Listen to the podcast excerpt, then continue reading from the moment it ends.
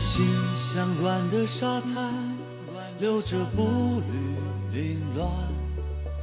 好嘞，谢谢自由军的再遥远的灵魂，我们都能遇到。今天我们也有这个五位群友，就是自告奋勇的要把自己听自由军这节目来这么多年的这个感悟，或者说产生的共鸣啊，给大家做一个简短的分享。呃，我们第一位听友是茉莉，来，我们大家欢迎茉莉。好，谢谢大家。嗯，也特别感谢自由军来到我们青岛啊。我们我想再次掌声欢迎一下我们自由军，谢谢。嗯，嗯，那我我也是自由军的忠实粉丝啊。也同时呢，我也很早，就是二零一五年的时候呢，就开始听那个自由军的这个随口说美国。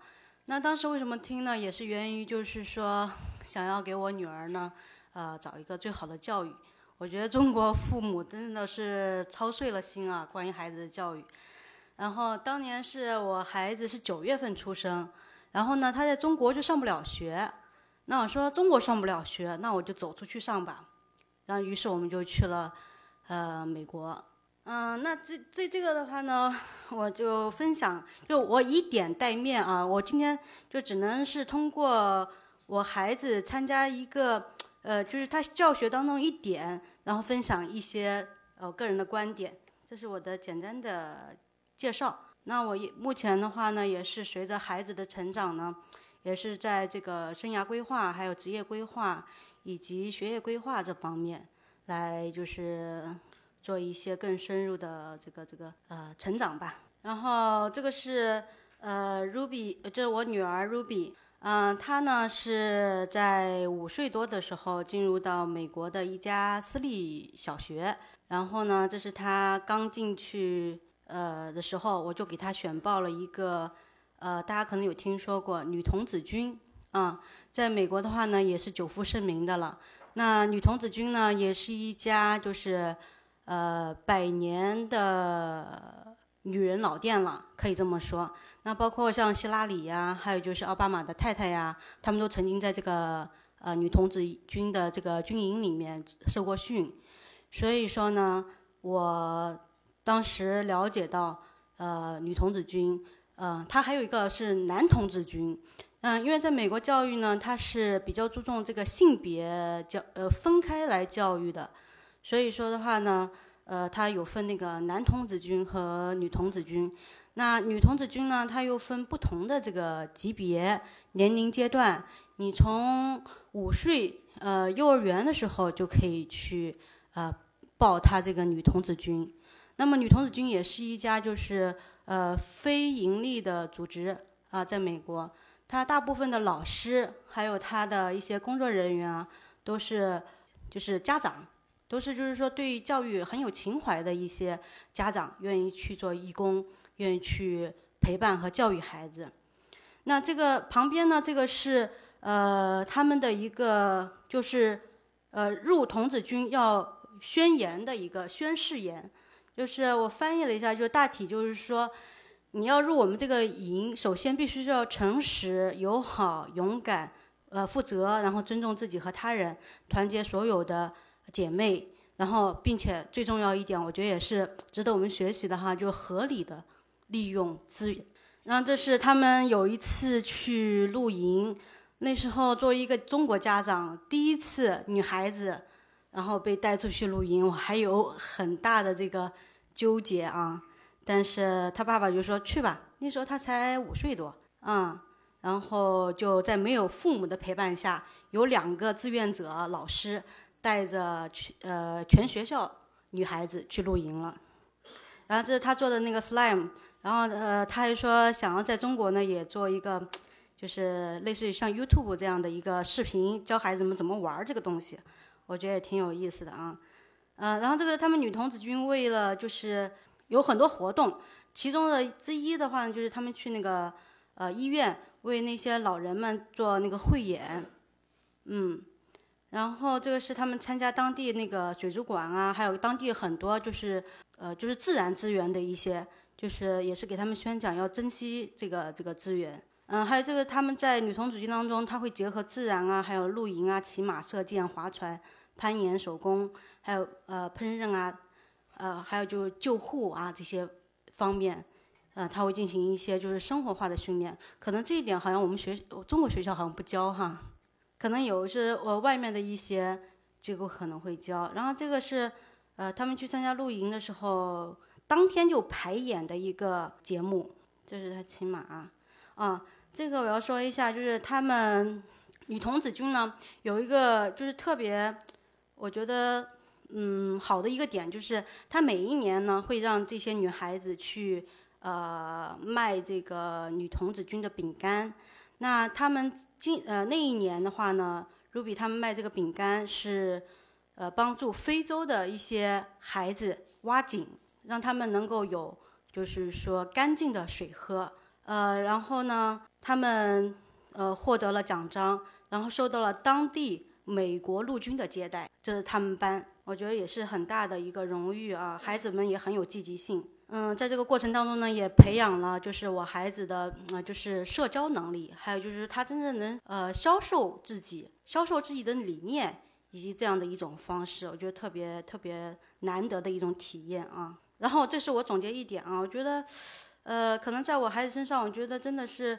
呃，很看到了，现在有很多我身边的朋友家长的焦虑，他们的焦虑也来源于孩子就是学习，包括就是怎么学习好，或者是说，呃，怎么考进好的学校，然后包括在美国也有很多要想爬藤的，包括在中国也有很多想要培养就是孩子，呃，清华北大的，但我觉得这个焦虑都提前到幼儿园了，我觉得就，呃，真的是有点心里面有点揪心啊，嗯，这是我的一点点感想。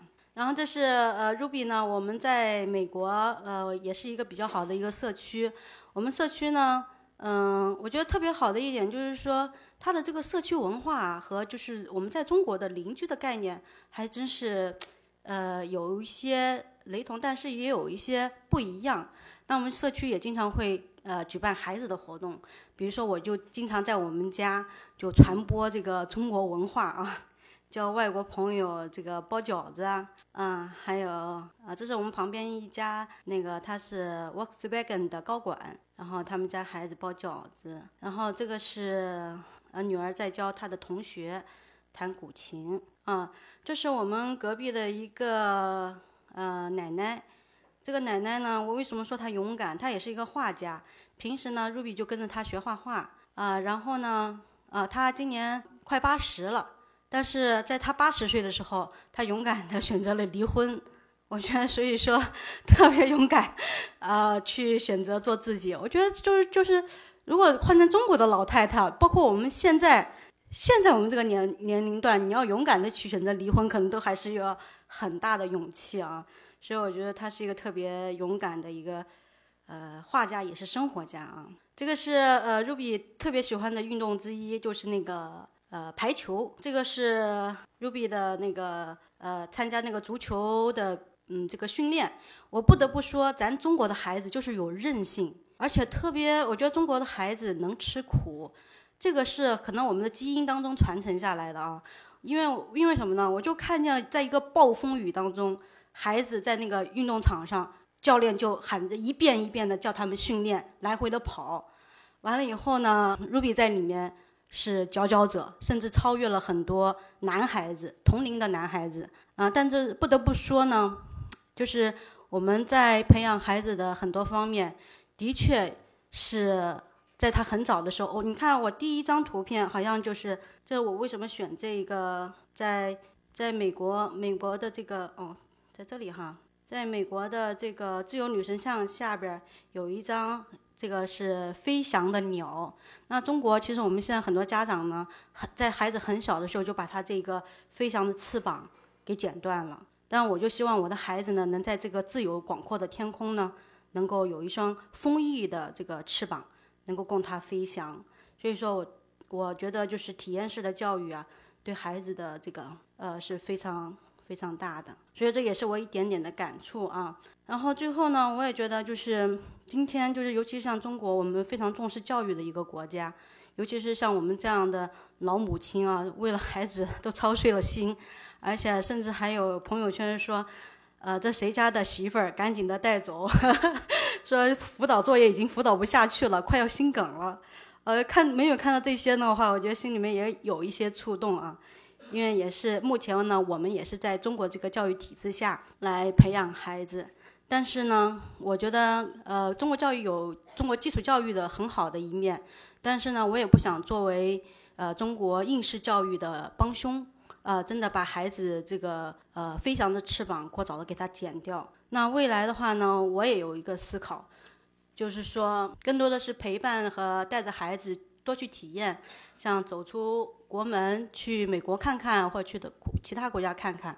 包括有好几次呢，也想带着孩子去拜访一下自由军和自由军家的两个孩子，因为我们家也是两个女孩儿，啊，也说不定也有这样的机会啊。以后，嗯，我现在呢还有一个最深刻的感受，就是说，今天我们培养很多孩子，就是培养优秀的孩子，他未必能幸福；但培养幸福的孩子，他未必能优秀。就是说，所以说很多。家长就会问我，他说，你已经在美国那个环境、那个教育环境多好啊，你为什么要回来？嗯，那其实我是想，就是孩子，我想让他既优秀又幸福。嗯，所以说这也是我的一个对孩子的一个教育理念。另外一点的话，我也觉得，嗯，经常听那个自由军说，他 Yuna 会说，我就是这样的一个人啊，我就觉得特别好。为什么特别好？我觉得这个孩子他知道自己是谁，然后。不会受别人的评判而评判自己。那我们今天的很多孩子的话，我觉得真的也是从我做起，就是爱孩子，就让他做他自己，就而不是说我们想要培养的那个。因为我现在的这个职业呢，也是做这个生涯教育和规划，呃，发现有很多就是包括北大啊，最近有一个调查也是百分之四十的孩子考进了北大，但是他是觉得没有意义，甚至就是说，呃，学习没有意义，甚至就是说那个。呃，人生都没有意义，所以说这也是我在思考的一个方面啊。那这也是未来我的一个嗯工作的方向。那未来孩子就是读完基础教育以后呢，可能呃真的是一个国际型的一个，我们就是国际的一个地球村了。那未来他能走到那里哪里啊，我就跟随到哪里。然后我想在座的话呢，也有很多特别就是重视孩子教育的，呃，我也希望我们有机会可以多交流。啊，也向各位学习，这个只是我个人的一点点很小的一点看见吧。好，谢谢大家。谢谢茉莉的分享。是会后稍后有关于这个孩子教育的话题啊，或者你们有什么经验，都可以跟茉莉交流。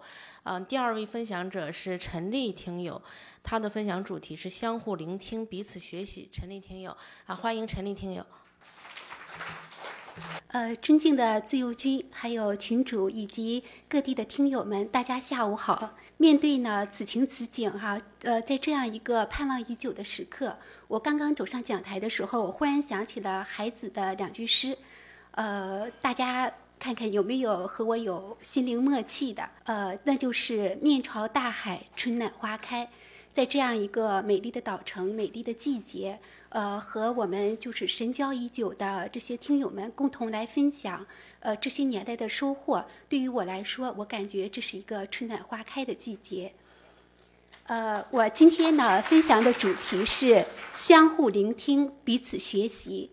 呃，读过志由军最新出版的这个《平行美利坚》这本书的听呃读者们呢，可能会发现我这句话是源自书中的一个序，是美国的呃职业橄榄球的一个主席名人堂主席。他在推荐的当中呢，他就说，希望我们中国和美国两个超级大国，我们彼此之间能够相互聆听、互相尊重，这样呢，世界将会变得更加美好。那么呢，我也把这句话呃用在我对我们这个社群的一个期许，呃，我希望在这里面，我们每个人都能够相互聆听、互相尊重、共同成长。那么我今天分享的主题将分为三个层次，第一。世界很大，幸好有你在这里呢。我将会跟大家分享这些年来在听自由军节目的过程当中，他对我的生活和思想上所带来的一些转变。第二呢是看清趋势，勇敢开始。在这里呢，我分享我听了《创业和投资》这个专辑之后我的一点点心得。第三呢是未来很远，一路同行。这个呢是我和大家共同来展望我们这个社群美好的明天。好，第一部分就是世界很大，幸好有你。在这里呢，我是发自内心的想和自由军说一声谢谢。也因为二零一四年呢，那个时候恰巧是我正在纠结我是否决定送我的女儿去美国读硕士。呃，当时听了自由军的节目呢，他为我展现了一个真实的、多元的一个美国的表象，以及背后的那种自由平等的价值观，这坚定了我送美女儿去美国读书的一个决心。如今呢，他已从纽约大学毕业，呃，进入了西雅图的一个世界五百强的一个企业去做软件工程师。呃，第二呢是思想上的一个转变和升华。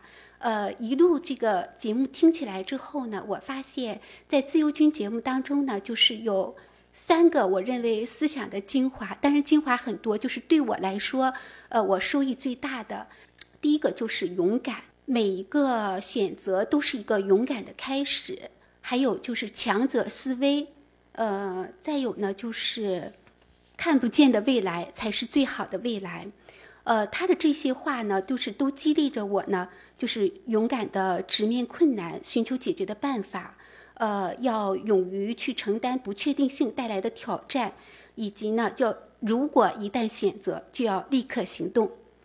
那么第二个思想的精华，我认为是理性。呃，在自由军的节目当中呢，我们很少能看到他对一个事件去，呃，先把一个结论抛给你，他都是说是娓娓道来的，去给你抽丝剥茧的去一点点的去分析。那么，嗯，可以看到就是他是一个善于思考、低调内敛的一个形象。呃，正是这样的一种分析和。看待问题的方法，呃，也是我比较尊重他的一个原因。呃，第三一点呢，就是说是做真实的自己，呃，活成自己想要的模样。呃，这些呢，就是说，嗯，在谈完了对我个人的一个思想和生活的改变之后呢，我再谈一谈读了这个创业投资专辑之后呢，它给我带来的一些今后事业发展的一个方向。第一呢，就是收获之一，就是选择趋势比选择机会更重要。呃，因为趋势是代表着一个未来，在选择趋势当中呢，我认为第一点呢，就是要看清趋势，呃，而不是说是看重眼前的一些机会，去把握大的方向和原则。第二呢，就是如何去把握趋势。呃，第三呢，就是一旦是想清楚了、看明白了，就要有一个勇敢的开始。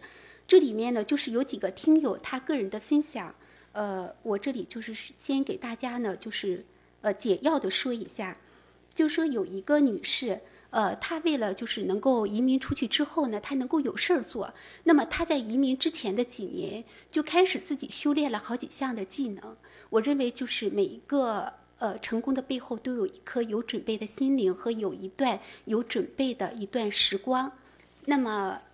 最终，最后呢，就是说，呃，在一旦选择之后，就是勇敢的迈出那最重要的一步。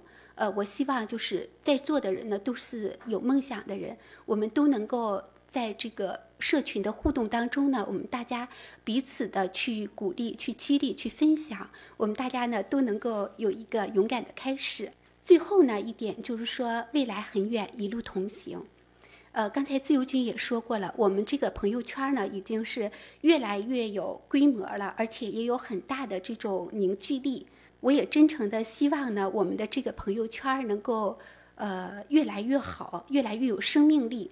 愿我们在追求自由、财富、幸福的路上，有你有我，有大家的陪伴，让我们能够彼此成就，互利共赢。最后呢，再一次感谢自由军，感谢主持人，感谢筹备组以及各位听友，呃，谢谢大家。谢谢陈丽的分享，她准备的非常的充分哈，然后把自己的这个感悟，听听呃自由行节目当中的一些变化，都跟大家进做了一个分享。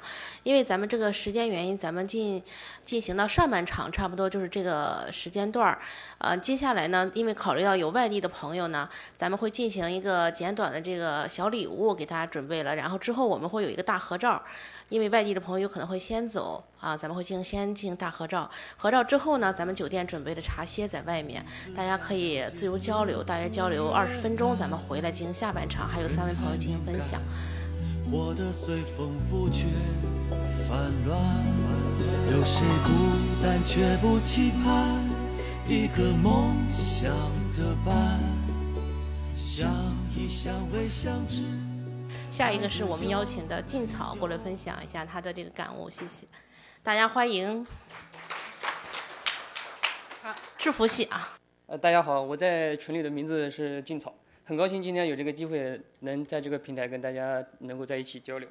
这会儿我的心情有点激动啊，今天听自由军的节目，我是二零一四年开始听的，然后这么多年了，呃，第一次能见到自由军的真身，真的很激动，跟大家的心情一样。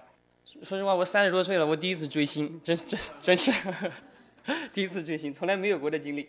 呃，今天早上出门吧，我我本来把我结婚的时候那个西服都拿出来准备穿上，然后我老婆说：“你今天要去约会吗？”是吧？我我说我去见自由军嘛，她也知道我听自由军的节目，她说：“那你去见自由军，那结婚的西服都拿出来，你从来不穿的，那可见自由军在你心目中的地位了。”是吧。听完他这句话，我我又默默地把衣服换回去了。首先说说我跟《随口说美国》这个节目的渊源吧。二零一四年也是开始听这个节目的时候，我首先也是比较喜欢旅游，跟大家一样有颗自由的心。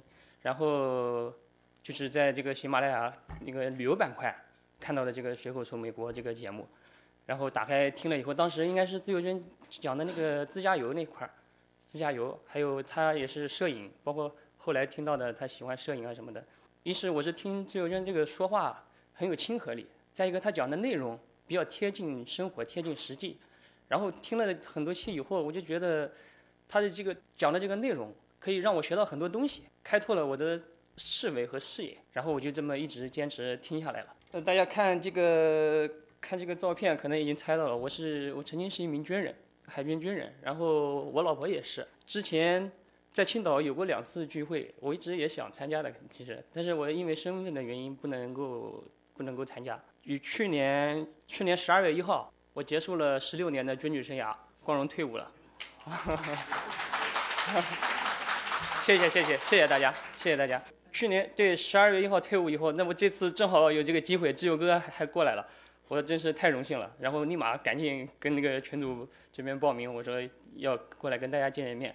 主要是想过来向大家学习学习，在座的我今天看到大家都是社会各界的精英，主要我是抱着学习的心态来的。呃，全组说的这个分享，我刚开始以为每个人都要上来讲两句啊，然后我就我就很积极的，我当时就想到了这个主题，我就很积极的就就就发给发给这个 全组，我以为所有人都要上来讲嘛，你知道吧？所所以说我就给给，后来群主跟我说。说说你赶紧把那个 PPT 给我，我说还要做 PPT 吗？还大家简单讲两句不就行了吗？然后后来真是抽了个时间，就把一些照片整理了一下。我因为我也说实话，我一直十几年一直在部队，从出了学校门以后就当兵这么多年，跟大家比起来，我的经历和阅历真是太少太少了，能说的东西也不多。然后这是我们拍的一张全家福，呃，这是我老婆，我老婆她在部队也十几年，十一年了，今年她还还在部队。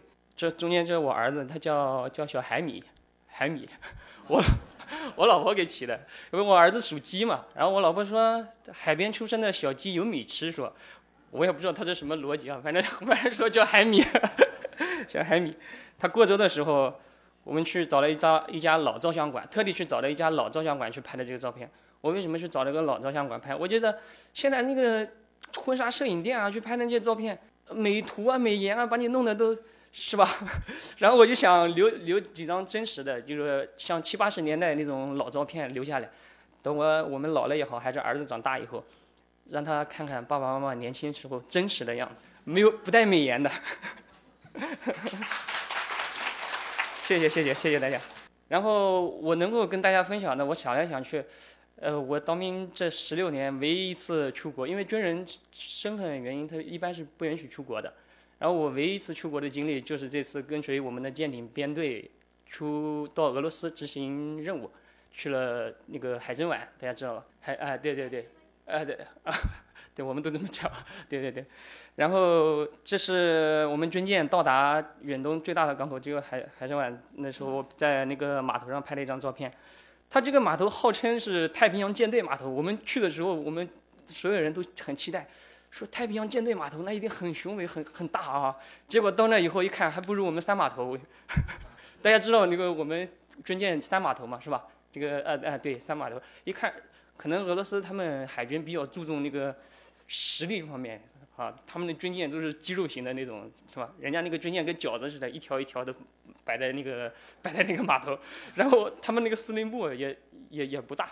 号叫太平洋舰队司令部嘛，结果到那一看，就个小楼在那儿，真是一点都不气派。大家从那个八塔关看到我们舰队司令部了吧？是吧？我们想象中太平洋舰队怎么怎么地是吧？比我们那个要雄伟吧？是吧？结果一看人家那个小楼比我们这个差远了，这是标准的旅游照。到到了那个海参崴的胜利广场，呃，标志性也是标志性建筑，就就拍了个拍了个一张照片啊。哎，这个照片怎么还在群群主？我们，哦，我我讲一讲吧。反正我们也是在海上去去了，可能来回二十来天吧。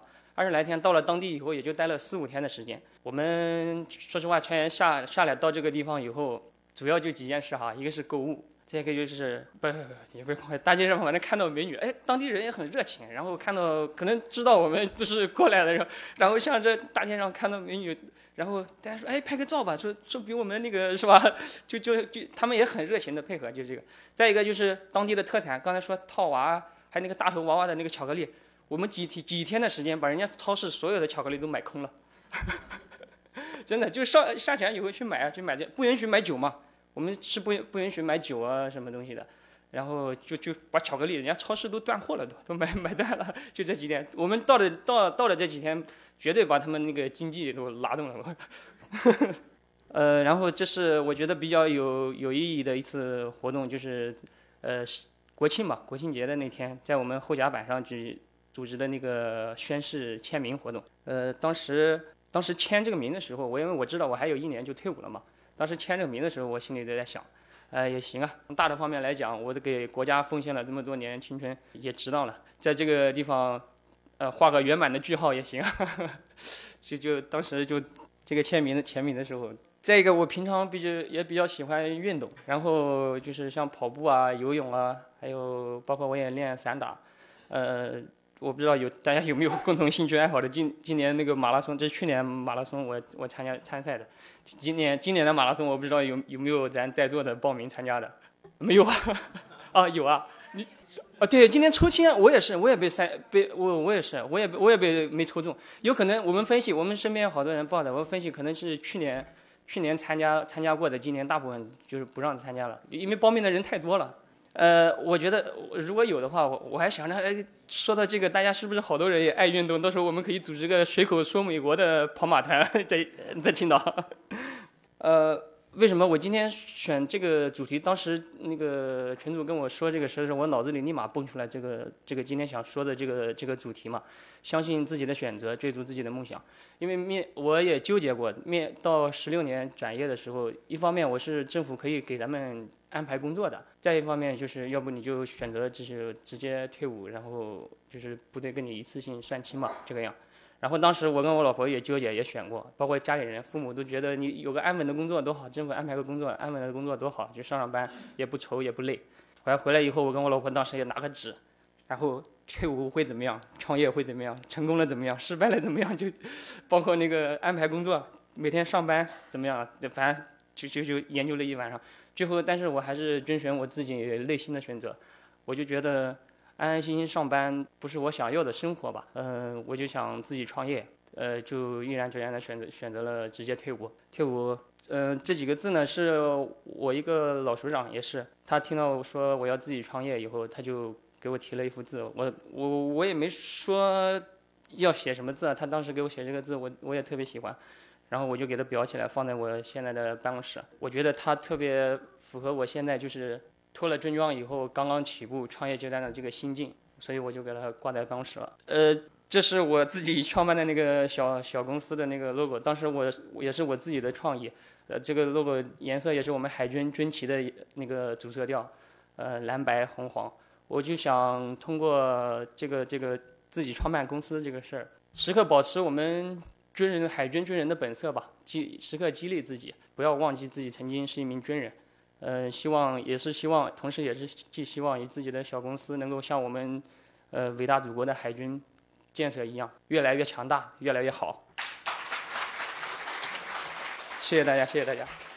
呃，最最后也是，嗯，还是再次感谢自由军给我们大家的这个平台，呃，让我们这群有着相似灵魂的人能够聚，能够聚到一起。最后，我还想以一句话来总结我这次小发言的那个结尾吧：人生最精彩的不是实现梦想的瞬间，而是追逐梦想的过程。我想把这句话也送送给同样跟我一样处于创业阶段的朋友们。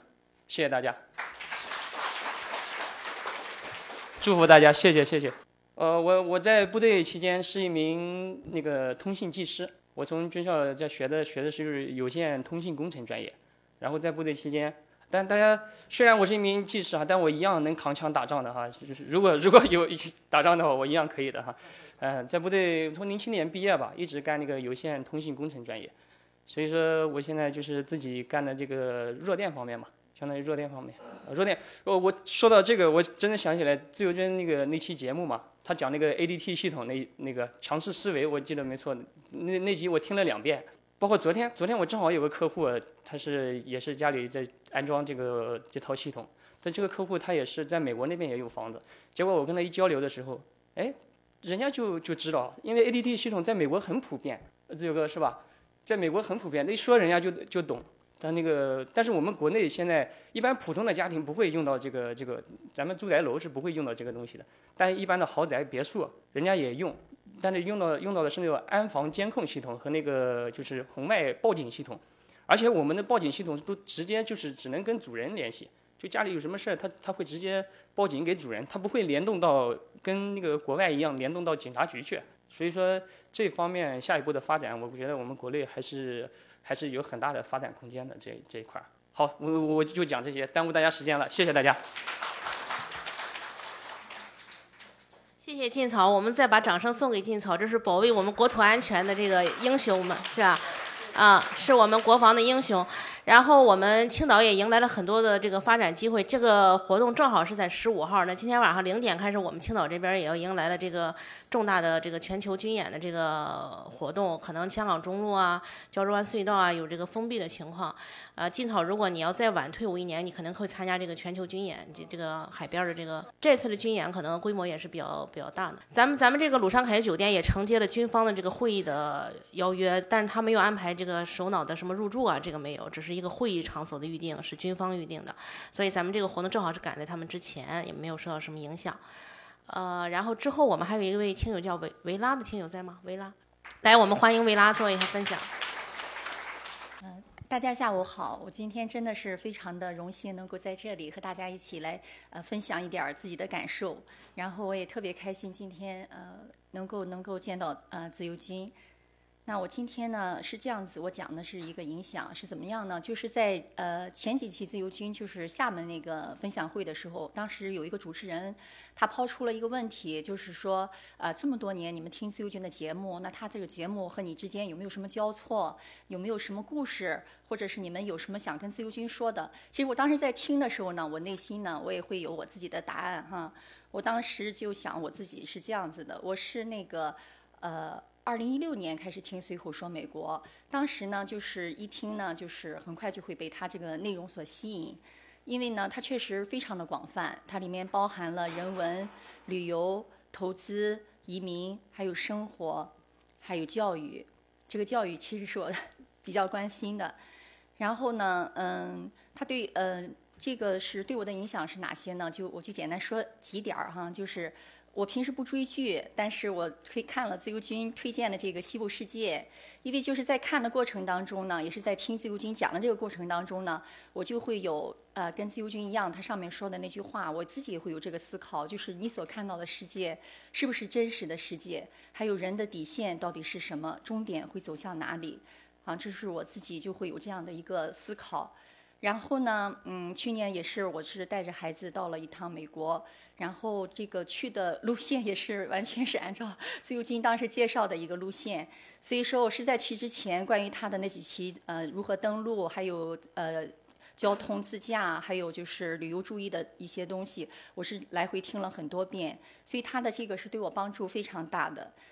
然后第三个呢，就是对我的影响就是一些风花雪月，不是那种，是自由军。其实我这个改了，不知道 怎么又发了这个，是我是感动人心。但是我通常就觉得感动人心的东西就是有点风花雪月哈，因为大家看这个题目就是，你看爱是要深藏在心底还是说出来？这是自由军很早以前做了一期节目。嗯，我当时听了是很感动的，也很有共鸣。还有他就是最近在公众号写了一个二零零八到二零一八，我们携手走过，这是他写给叶子的。然后那个当时就是我当时看的时候，我就觉得这是一个非常另类的一个怎么讲呢？对叶子的是一个非常另类的一个一个表白，但是很打动人心。所以我就觉得自由军的他这个节目他成功，他绝对不是一个偶然的，就像呃。我自己是这样讲的：如果一个好的节目，如果没有真诚的这种流露，还有内心的这种碰撞，它是没有灵魂的。所以呢，就是自由军自己说的这个相似的灵魂，再遥远，我们也能互相看见。这个是关于就是呃前面这段分享就是和自由军的。那接下来就是我还想再讲一点点关于孩子的教育。呃，我这边呢是这样子，我有两个小孩子，那一个十二岁在读六年级，一个十岁在读那个四年级。他们呢，就是从小是读的私立双语学校。那我现在就是呃，目标其实也是挺明确的。我是希望他在国内读完十二年级，然后是到美国去呃读大学，申请大学。但是呢，因为我的儿子今年上要上初中了，他今年九月份就是要升初中。因为在这个，我觉得初中呢，对一个小孩子来讲，这是一个人生第一个那个交叉路口吧。作为家长来说呢，我就会有一些。呃，选择或者焦，就怎么讲呢？有一点点的焦虑在里面。那我简单就讲两个事例哈，就是来说一下我的这个对孩子这个升学的那种感受还有焦虑。就是，嗯，我先讲一个实例，是我朋友他这边的讲的一个小孩子。这个小孩子呢，他是这样子，高中的时候就不是高中，就中考的时候，他是考上了青岛二中。那青岛二中，呃，可能外地的朋友可能不知道，这是青岛市最好的一所高中。但是呢，他的妈妈没有给他选择这所高中，而是让他去了，就是呃，我就不说名字了，一所不错、一所不错的英式的一个国际学校。那那个孩子呢，就是也不是也也不负众望，他确实考。上申请上了非常好的大学，他申请上了是加拿大多伦多大学，但是呢，嗯，一年以后，这个朋友就是回到了青岛。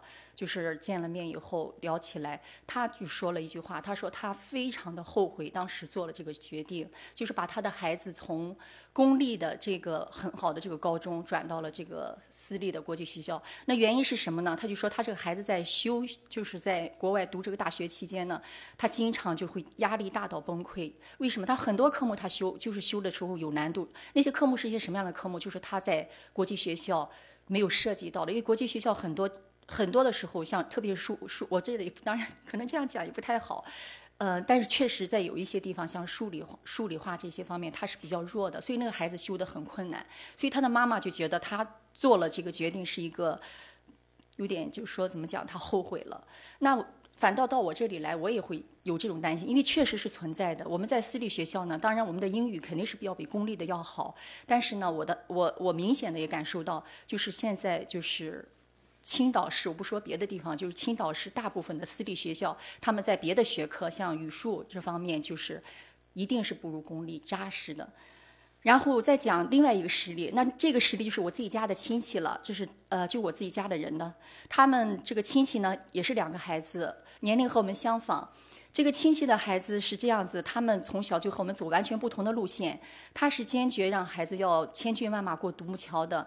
然后他们是要参加那个高考，可是就在去年夏天，这个亲戚做了一个很大的一个决定，就跟我们来讲，他的儿子就是今年读初二嘛，要到今年暑假，他们的儿子要到德国去读书了。当时这个转变我们非常吃惊，因为这个变化太大了，他们从来都没有接触过这个，然后马上要到德国读书，我就问原因是什么。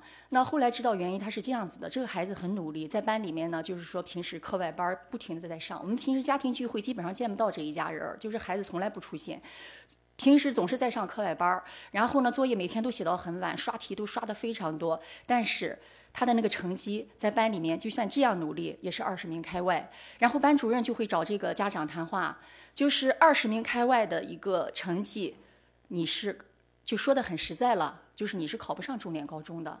你考不上重点高中，就意味着二幺幺九八五你根本就没有希望。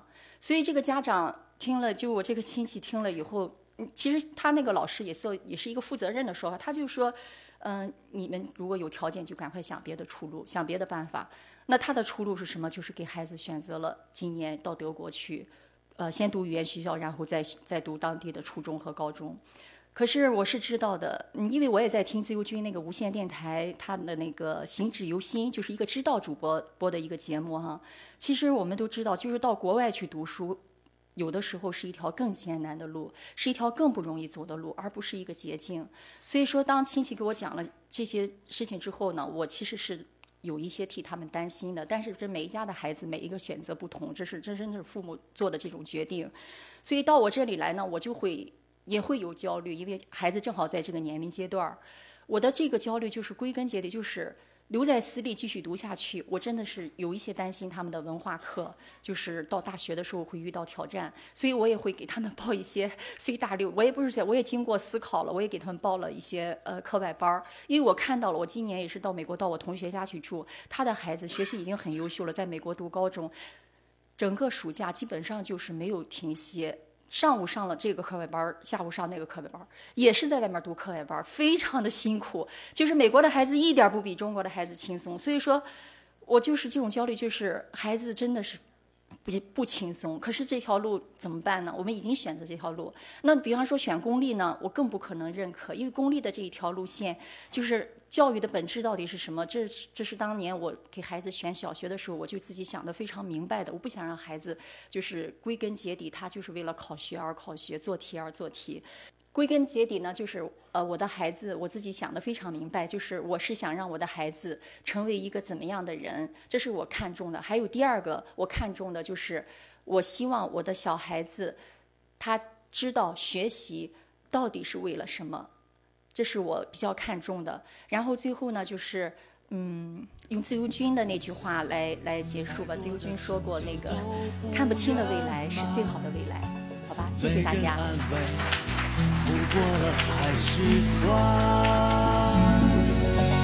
我想我是海，冬天的大海，心情随风轻摆。随口说美国的听友大家好，我的新书《平行美利坚》目前已经在当当网、京东等各大网站均开始正式发售，同时在电子书 Kindle 上也已开始发售。那么这本书是随口说美国的第一本书，也是我个人第一本书。拨开迷雾看美国当下，中美两国恰是两条平行线。只有穿梭其中的人才能看清一切。希望大家支持这本书，现在就可以立刻在网上下单购到这本书。谢谢大家。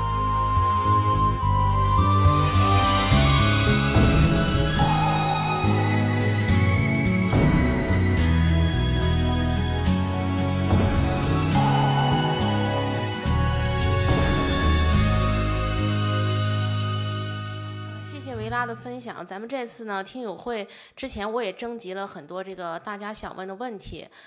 咱们青岛群友啊做了一个尽调，就是说对这个话题哪方面感兴趣。呃，占比最大的呢就是移民政策和各国的行业对比，然后之后还有美国的感悟和生活的一些分享，在很大比重上都是子女的教育，再就是有的孩子比较小哈，有的孩子已经到研究生这个阶段了。那我我最早零五年听自由军的节目的时候，我正在做这个移民中介，当时正在研究一比五政策，然后自由军的节目也剖析的非常的深入。之后我们也了解了很多美国留学呀、教育呀，还有子女呀、签证啊，呃，美国的一些人文环境啊，跟中国的一些差异。然后我们这个在座的群友特别热情，我一发布这个问题征集呢，大家就把问题都报给我了。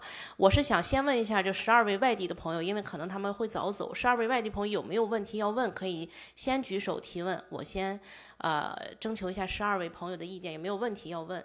没有的话，我就先念一下这个已经报上来的问题。没有是吧？外地朋友还没有哈。那我先问一下啊，唐老师的问题：美国孩子在美国上大学啊，中国的孩子在美国上大学与国际生相比，哦不对，美国的美宝是吧？美宝在美国上大学与国际生相比有什么优惠？各州的政策是不是一样？美国华人目前学什么专业有利于将来在美国就业？呃，美宝上美国大学和国际生相比有什么优惠？呃，是这样子，就是国际生呢，他肯定不是当地人。那么，比如说，我们很简单，加州的 UCLA，UCLA 呢，今年还政策还在变化，什么呢？就是说，外州的人和本州的人，如果你上 UCLA，价格拉距越来越大，外州要四万多，啊，本州只要一万多。那么这这一轮改革之后，就是差距，就是它应该没有到外州五万多哈，可能还是大四万多，而本周好像继续降，降了两三千块钱。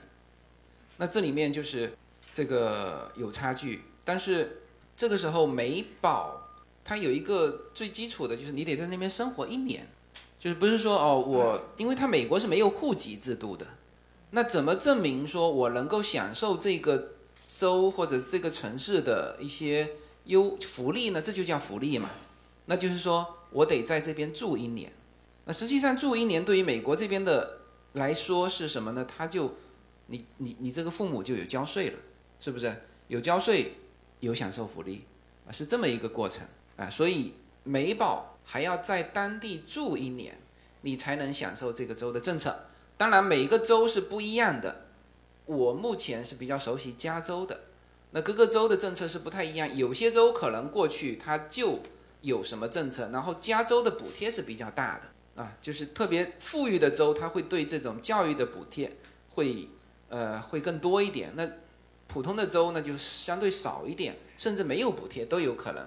美国的州的情况差异非常大，私立的话没有区别，私立没有区别，只有公立才有这个。享受它当地的一些政策，有水电费清单。水电费，水电费住不见得，不见得。UCLA 就是公立的，对。全美有排名，公立也有排名，私立也有排名，从上到下都都有一二三排名。对。公立也出尖子生，公立也出，呃。呃，因为他问的是公立的大学。嗯。公立大学好的太多了。呃，然后下一个问题，KK 在吗？啊，K K，你的问题就比较特殊。你的问题是，你们从美国回国了，是不是要为孩子的教育再回美国？你的意思就是说，其实你和孩子是可以随时回美国的，对吧？你们已经办了这个身份了。现在的问题是你想让孩子在中国受教育，还是在美国受教育？是这个问题吗？我我理解是吗？就你们从美国回国了，是吧？啊，这个是一个很很难的话题啊，就是这得看你们自己家庭了，因为你们。没有存在什么障碍，嗯，你们完全可以是去美国接受教育，然后因为你现在涉及到是一个两地呃工作的问题，那这个就是你们自己得去平衡啊。那我当时就是放弃掉国内的，我就出去了，是吗？这就是自己家庭去平衡的问题了，没有没有办法给你更好的，就只能是看自己。对，因为你们现在不存在办身份的问题，你们随时可以去，对，你们也可以在这里。对吧？你们可以看按照孩子的教育阶段去考虑。对。LG 在吗？LG 的问题哦，LG 问华人在美国养老好还是回中国养老好？嗯，OK。呃，这样子回答哈，因为这个话题很容易被很敏感。其实我说过一期养老的话题，后来呢就被下面就被攻击啊，记得吗？我说过一期很早之前，两三年前。我说了一期，还专门请了真正的在美国养老的那对老夫妻。哦，上海的。上海的那对老夫妻，就这个事情做的我非常尴尬，因为呢，他们是在那个呃那个公寓嘛，他们申请了好多年，就申请到了那个公寓，然后呢就在里面，他们也还觉得挺好的。那他们为什么不跟子女生活在一起呢？因为那个是他的儿子，还有外国的媳妇，明白吗？哎。那作为儿子来说，他当然年老了，父母要接出去，所以说他先接出去了。后来发现这个搞不定，父母呢也觉得很难受，那父母就开始申请公寓，就搬到那个公寓去了。那个公寓在帕萨蒂纳，很好的一个区，是吧？医疗啊什么都很方便，是一个老区，所以呢他们也觉得生活的挺好的。那他儿子呢也觉得说这个不错，所以他儿子跟我是朋友，所以呢。他当时一直说：“哎呀，他说你要去那边看一看。”于是我就过去做了那期节目。那期节目从头到尾，那两个老人家没有任何问题。就是说，他们他们在国内是有退休金的，但是他们的退休金是不够美国的那个最低标准的。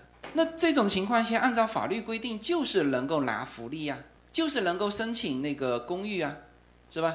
这些是老人福利嘛？比如说老人福利有这么几个哈，六十五岁以上有医疗保险，就是国家给你所有的老人就不用去考核你的什么有钱没钱了。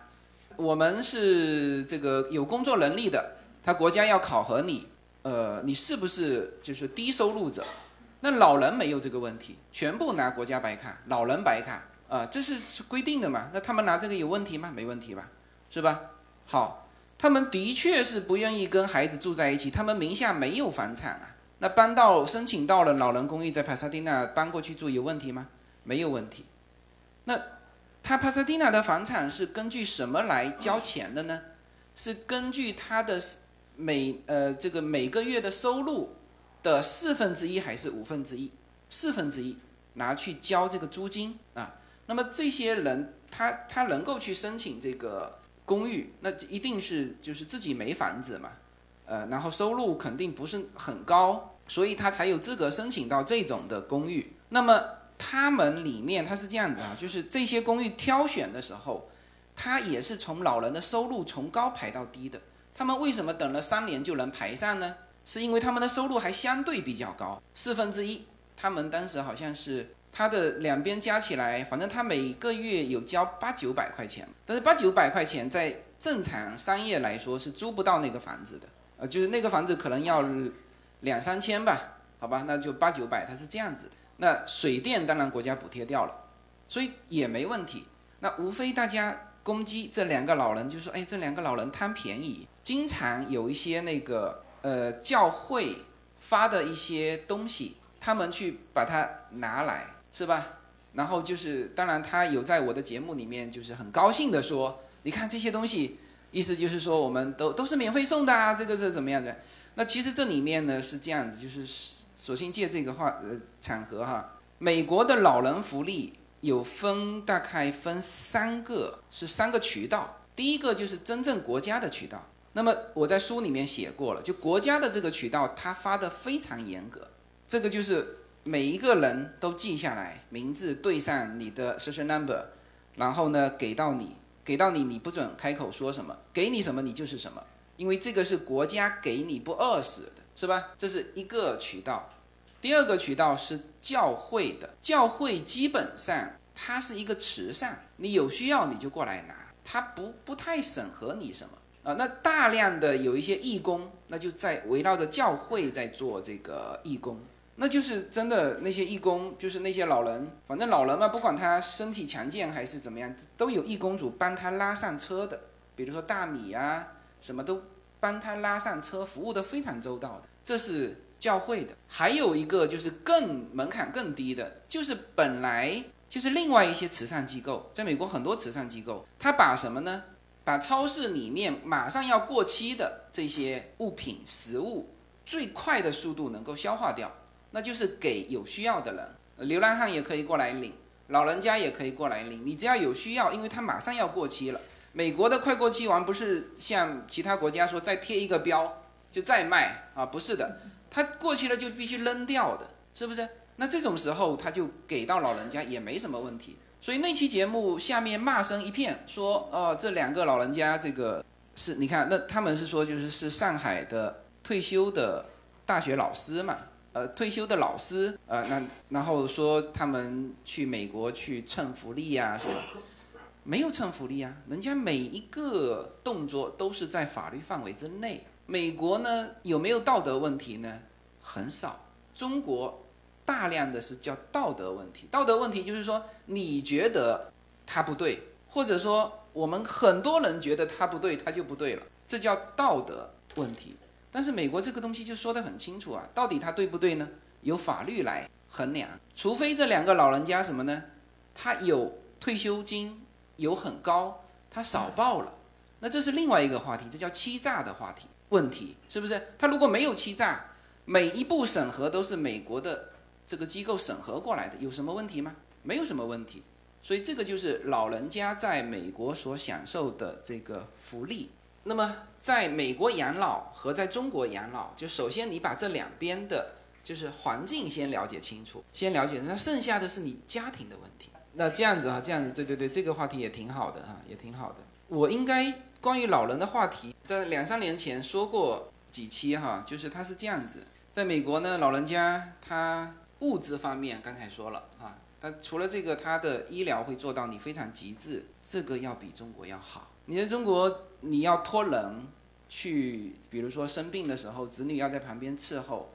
美国不是，美国是子女只要打一下九幺幺，老人送进去了，医院会跟子女说你们走吧。所以在美国没有这个说伺候老人去耽误工作的事情，没有，人家医院也叫你走吧，不需要你了，你又不是专业人士，你留下来干嘛？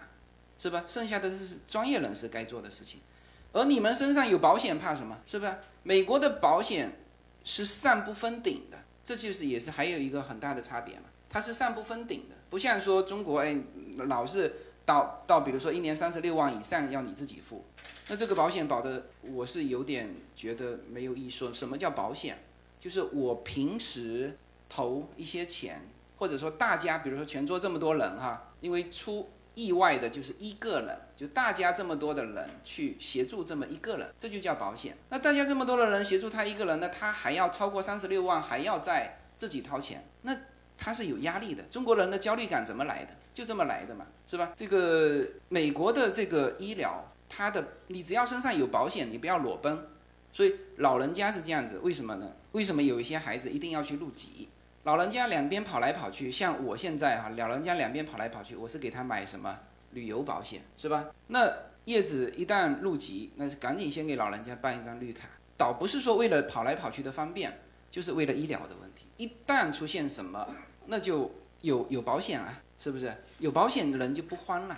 嗯，美国是天价账单，但是说句实话，我们去说人家天价账单没有没有一点意义。因为他的天价账单跟你普通每一个人没有没有关系，他是跟他的保险有关系，是不是？你只要支付到你该付的那个额度，剩下的是保险公司去出了，没有关系。所以这个一个就是说你要很明白，在两边的养老的环境，包括你生病之后的环境，包括临终的环境，临终美国的临终关怀是做得很好的，还有就是平时的环境了。就是如果你听那一期节目里面有那两个老人家，他熬到六年，就是他们也入籍了啊，入籍然后又熬了几年，他拿到了联邦的白卡，红蓝白卡，就一一个叫白卡，一个叫红蓝卡，就这两张卡，红蓝卡是一张一个卡啊，不是两个卡，他这两张卡合在一起，那他基本上享受很多，就是他那边有很就是老人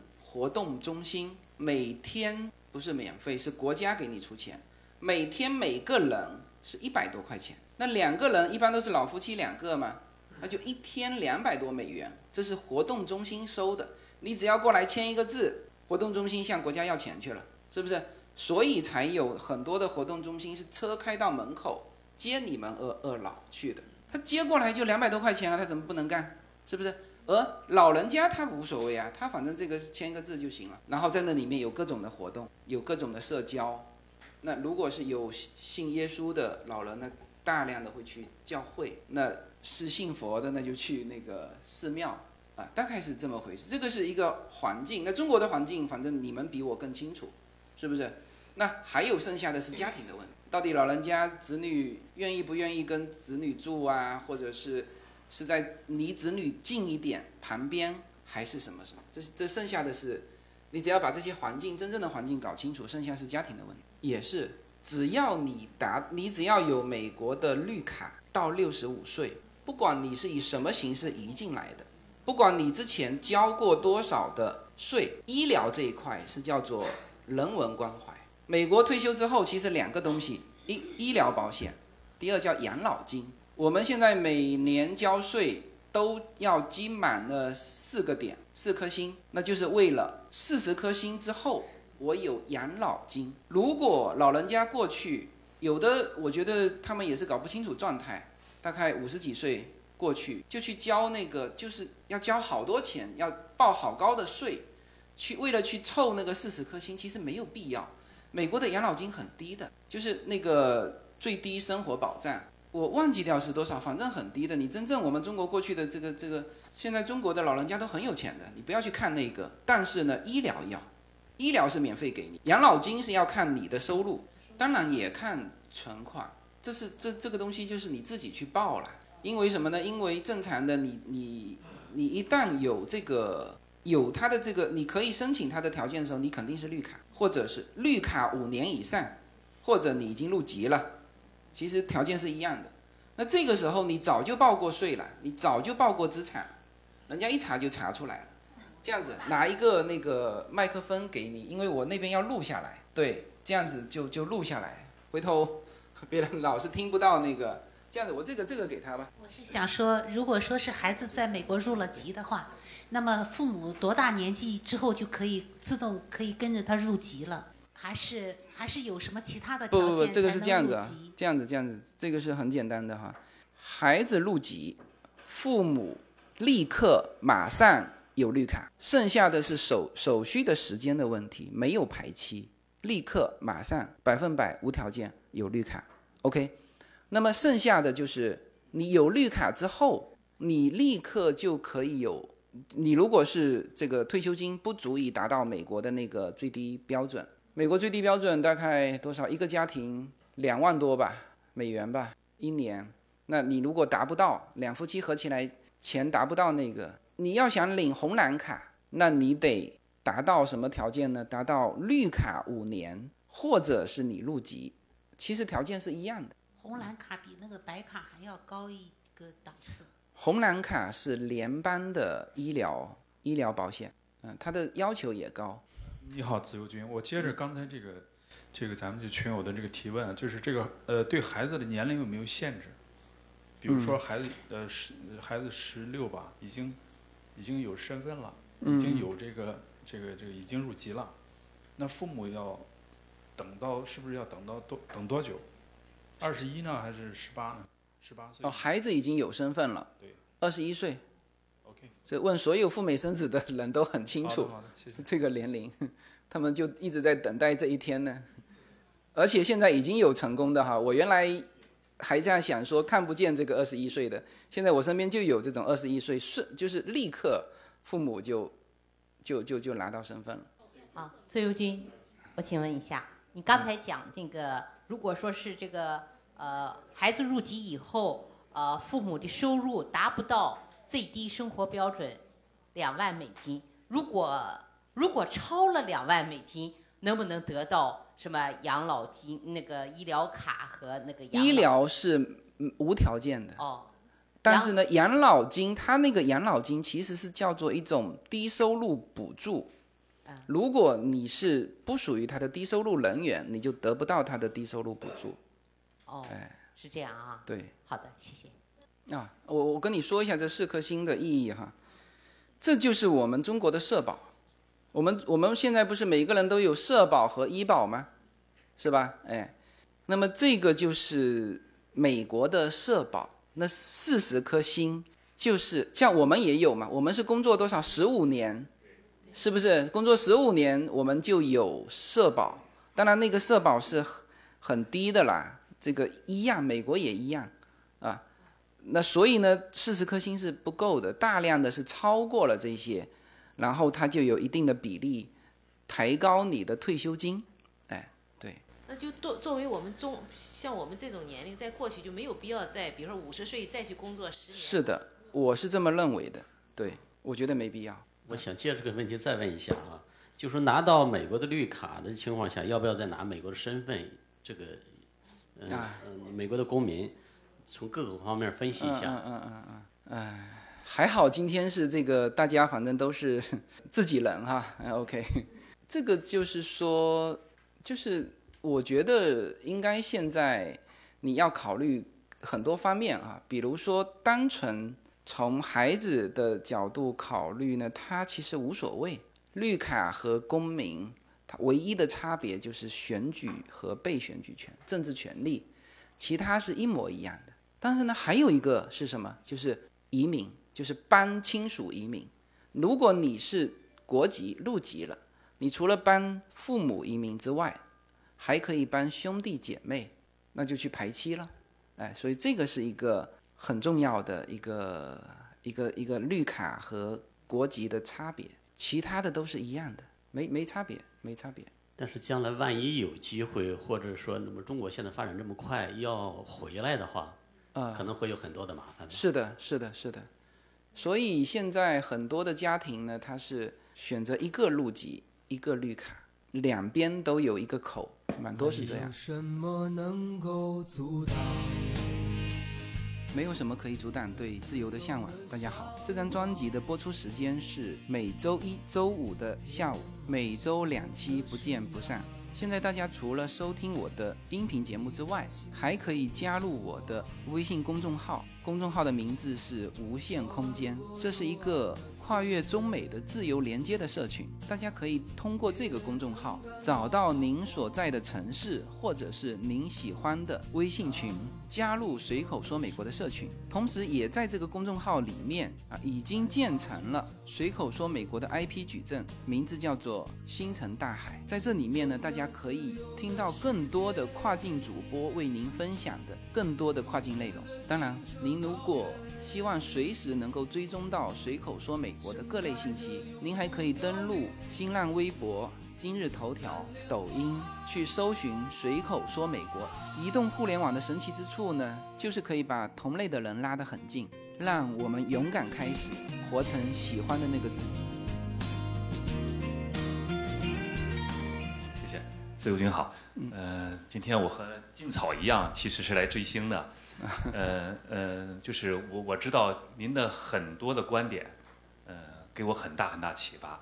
就您的很多金句啊，其实是我心目当中反复琢磨、反复反复使用的，包括看不清的未来是最好的未来，包括呃，每一次自我突破都源于一个勇敢的开始。这些话都是都是激励我的。呃，在我心目中，您是一个特别儒雅又特别有智慧的人，是典型的就完美型人，就是 就是有一个柔软的外壳，但是有一个特别坚定的那个内核，就是是我想的智者。今天我其实想来听听智者对一个事儿的理解，就是这个事儿的个感觉和判断。因为最近遇到一个事儿，我自己从我的层面上看，我可能只能有一个观点，就是劣币驱逐良币。这是您回国之后嗯发生的这个西安奔驰女这个事儿。啊，我想，如果从您这个观点，强势思维和弱势思维那集的出发点去考虑，如果说他是用弱势思维，他现在是用流氓态度对待流氓，这是弱势思维；如果他用强势思维，那就像你说的电影院里头，前面那个人站起来了，那我们应该不是应该站起来，而我们应该制止他，告诉他应该怎么做。嗯可是在中国，这个姑娘也用了强制思维的方法，也找了幺幺零，也找了工商，也找了各种渠道，但是都解决不了这个问题。嗯我的我的感觉就是，难道在中国只能用弱势思维去解决问题吗？嗯，我想听您这个智者对这个事儿的感觉和观点。嗯好好，非常非常好的话题哈。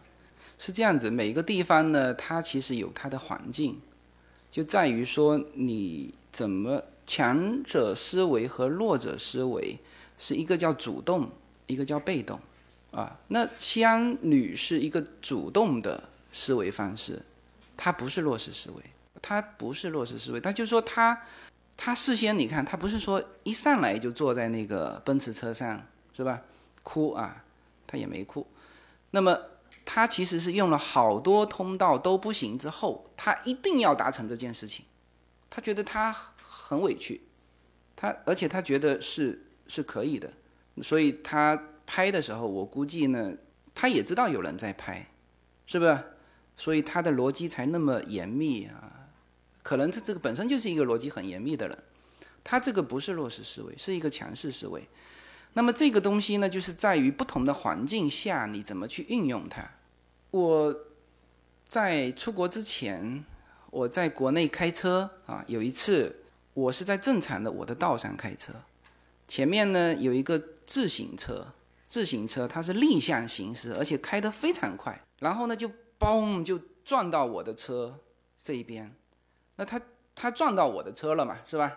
那我就把车停下来，我就问他，哎，我说你怎么逆行啊？然后他就拖着他的车子过来，我以为是讲道理的，他过来嘣就给我一拳，对，而且他是接下去还想准备采取进一步的措施，是吧？那这个时候呢，我大概愣了一秒钟，我们就知道怎么回事了啊，这个这个环境我们是很熟悉的嘛，是不是？我们知道怎么回事了，就是你，然后你接下去干嘛呢？你下车跟他打吗？是吧？问题是没人管啊，这个事情在中国打架是没人管的，是吧？那这个时候我怎么办？我立刻挂上档开走了，车被他蹭了就蹭了，是吧？而且他还紧紧的把我的车门抓住，这个时候我是猛加油门，我知道他挂在我的车上，我就猛加油门开走了。就这个时候，就是你遇到了某些垃圾人，这个时候你就是要用最坚决的方式，赶紧跟他。分离开来，你跟他去纠缠，那是你的不智，是吧？赶紧的开开来，对？这个这个时候，我觉得我在这件事情处理上也是强势思维，是吧？这这个时候，你就是你要看两边的这个环境，啊，这个环境大概是一个什么样的情况，那个环境是一个什么样的情况，你快速的不拖泥带水的去处理这件事情。所以像这种事情，我觉得其实每一个人都是。要值得去遇到这种情况的时候怎么办？比如说，一个公司里面有一些同事，啊，有些人是七嘴八舌那种，啊，就是导致那这个时候你就要找一次很合适的机会，让他明白，不要在什么情况下说你或者是怎么样，这就是强势思维啊，就是你找到一次机会把他打到怕为止。呃，我们当然不是说这个这个武武力的打哈，就是说攻击到他怕了，他知道去侵犯你的代价是很大的。这就是我在强势思维里面说到的一句话，叫“仗剑行商”，记得吗？仗剑行商，为什么以前古代的时候他出去做商人是一件很累的事情，就是会遇到很多风险，他那种要背一个一把宝剑，这就就最早的叫仗剑行商的概念，就是说。这个时候，别人就在想说，我去把他搞定的代价有多大，是吧？那这个时候，哎，一看他背着剑，也不知道你会不会武功，但是你背着一把剑，人家就在计算，这个盗匪就会在计算，我可能要花什么代价能够得到这个，谁都在计算啊。这个就是我在强势思维里面曾经说过的，呃，这个概念。所以我觉得这个这个什么奔驰女是吧？西安奔驰女。她处理的挺好的呀，她处理的很好啊，是不是？你对付这种所谓的这种大公司，你就是在舆论上让他屈服嘛？你一个人根本不行，你就是要发动媒体，嗯，就是就现在有自己有一个流量蛮大的一个公众号或者是一个新浪微博的，也是很重要的。这就是你的，这就是你的优势啊，或者这也就是别人侵犯你的成本啊。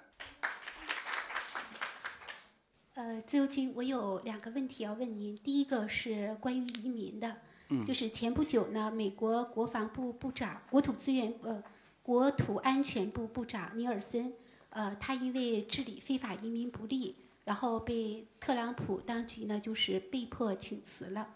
那么这个消息一时就搅动了很多呃想移民的人的心。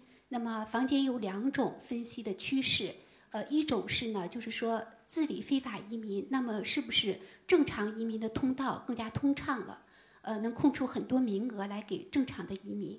第二一种呢，就是说它反映了特朗普当局的一种强硬的这种态势，对于移民呢来说不是一个好消息。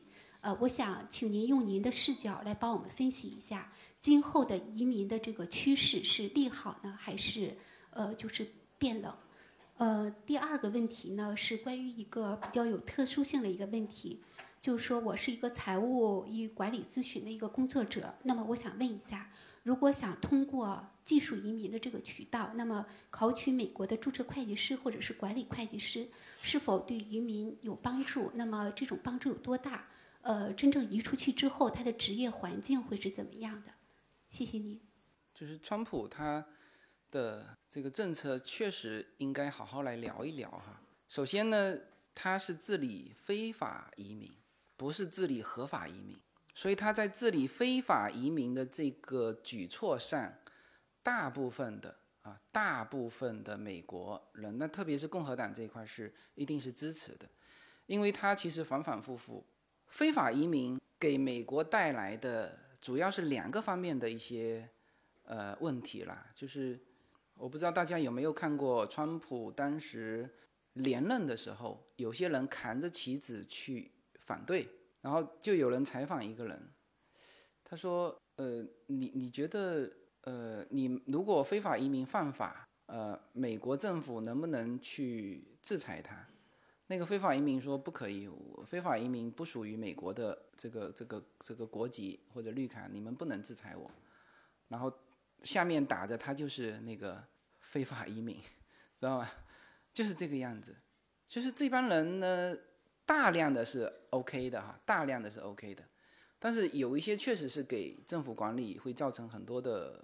关键是这个在扩散，大量的人是通过这个墨西哥这个边境进来。大家听过我说的那个说后备箱五十块钱进来的那个案例吧？是不是？他们进来是非常非常容易的。呃，黄西大家知道哈，有一个脱口秀这个。演员他就说了嘛，他就在那个美国的脱口秀舞台上，他就说，他说，当然他所有的这个文艺工作者都是要站在反川普的立场上说的啊，就他意思是说这个建墙没用啊什么，但是他说到一点，他说，他说墨西哥人是要翻越一座墙到美国啊，他说我们是中国中国人，我们中国要漂洋过海几万里，然后到墨西哥是吧，然后再要去跳那个墙。是吧？他的意思就，这个太容易了，就是这个非法移民他们过来，这个呈现一个非常，呃，越来越多的这个趋势。所以，川普提出这个治理非法移民，这个是对的。那么这个问题呢，那现在就是诸多的困难堵在那里。呃，而川普这个人啊，他是一个生意人，他知道绿卡的价值。比如说，美国现在有一些。对于美国的绿卡，其实对于美国引进人才、引进资金，他想做什么？就他这个东西是个资源，就像北京户口一样，它是个资源，是不是？那当然是会拿出来给到希望他引进的人。所以在这一个点上，我一点都不怀疑说，如果川普把非法移民的事情搞清楚，接下去马上会开始梳理移民的这个关系，就是移民的这个渠道。你看他在。治理合法移民的渠道上就有曾经做过两个事情，就是那个五千个名额抽签，有谁知道这个事情？五千个名额就是美国原来有众多移民方式，其中一个就是抽签。你这个只要觉得说我想去美国，这个是美国历史上遗留下来的哈，不是后期的，有很多的移民政策是历史上遗留下来，这个我相信也是。那么他就是你只要想去美国，你就可以在他的官网上填写你的资料，然后呢就放在那边反复的去抽签。就所以说有些人就抽了十几年，突然间发现哎我被抽中了，就瞬间获得美国绿卡，他就是这样子。但这个东西呢被川普砍掉了。那么就川普评估过嘛，像我们中国人是嗯不能得到这五千张绿卡的机会的，因为呢我们。本身就是那个用足了它百分之七的那个呃名额，就是它是这样子，它各种的渠道和那个呃方式，它都有一个百分之七的限额，就每一个国家你不能超过我美国总移民数的百分之七。那我们中国显然是用满了嘛，那用满的国家就没有那个五千个名额的。那么像这个是被砍掉了，这是第一刀。第二刀好像是亲属移民这一块的，他要甄别。他要甄别，就是如果你是美国的绿卡，呃呃是美国的公民，但是你整天在那边拿国家福利，你还把什么这个这个亲戚一堆亲戚再把他接过来，那这种的他就不同意。你看他所做的事情是不是乱搞的？是觉得对美国没有什么这个贡献的这些绿卡，先把它砍掉。那砍掉之后，那这个名额就会剩出来，剩出来呢，显然就是会给到这个他觉得有贡献的这些绿卡啊，这个是我的一个一个看法。那还有就是这个会计师这一块哈，会计师是一个美国很很成熟的一个岗位了。我觉得注册会计师好像，因为他是这样，你如果想通过这个移民的话，呃，找到工作，呃，找到工作你也得去这个抽签啊，这种就是你要拿到劳工卡嘛。那劳工卡里面有一个就是很简单的一个事情，就是为什么这个岗位你要留给中国人？难道你在美国招不到吗？那那他这个不是说你写文章就可以的，说我就是招不到，他要求一些很细致的东西，你必须去登报纸，在固定的媒体上登报纸，然后呢，他要看你的招工记录是不是这个条呃，他那个登出去的报纸，你的条件不能写的很苛刻啊，要写符。要写到符合那个美国的，好像要比他的那个普通的标准工资还要高，然后再去看你的招工记录。那真的说这帮人都美国在本土招不到这些人，你才有资格把这个名额给到海外的人。川普现在的政策就是很明确啊，买美国货用美国人啊，是不是？哎，自由军您好。我想问一下，就是关于一比五目前排期情况，对已经投资一比五的项目的目前的前景应该怎么样走？然后想听听您的建议，谢谢。嗯，OK，呃，一比五呢是移民方式的其中一种，啊，呃，也是属于职业移民里面的一种，一比一到一比五啊。那么这个时候就是中国往美国的通道。它存在这个这样的一种趋势哈，就是说，比如说刚开始大家不知道的时候，那一比五当年走了很多人，哎，那么随着这个政策被国人知道，那就是就很多了的人，因为现在大家全部从一比一到一比五想了一圈，可能觉得一比五还是相对靠谱的，就是它，所以很多人现在用一比五去保底。好，那么从现今啊，我们。再去考虑这个问题的时候，无非是两个方向，留给曾经已经投给一比五的这些在等待的人。第一，就是你想不想移民美国？这个呢，就是如果想是一个方向，我不想了是另外一个方向。那不想了，那就是无非是向项目方去申请退回你的资金，是吧？这是一个方向。那如果想的话呢，现在蛮多的人他是同步操作，就是。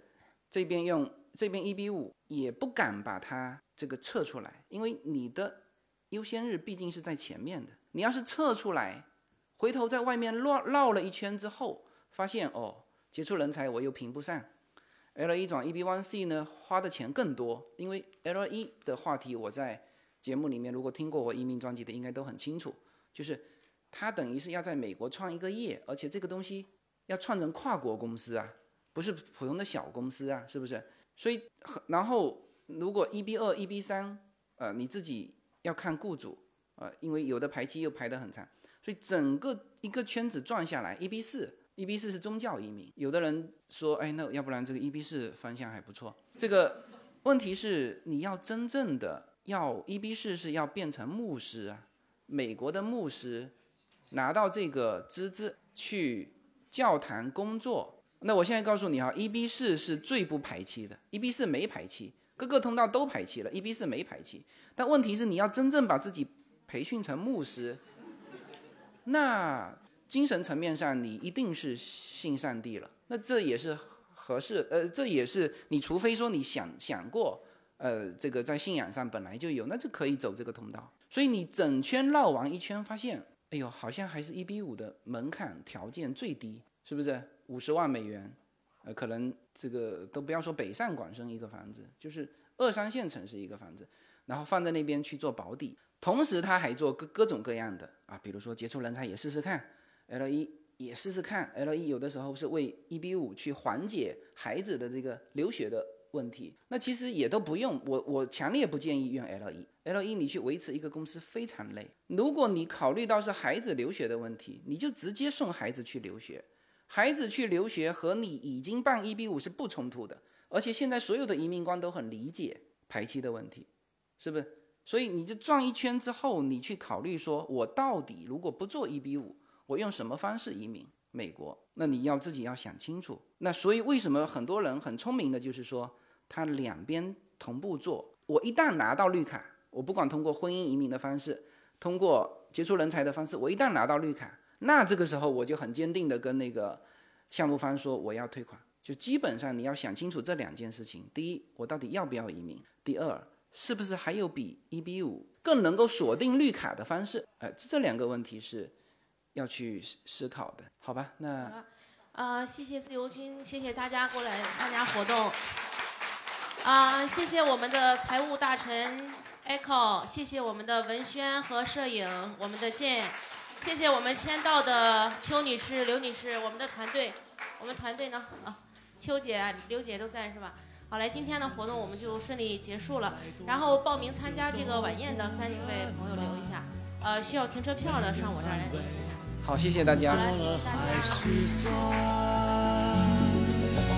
我想我是海，冬天的大海，心情随风轻摆，潮起的期待，潮落的无奈，眉头就皱了起来。我想我是海，宁静或盛开，不是谁都明白。胸怀被敲开，一颗小石块都可以让我澎湃。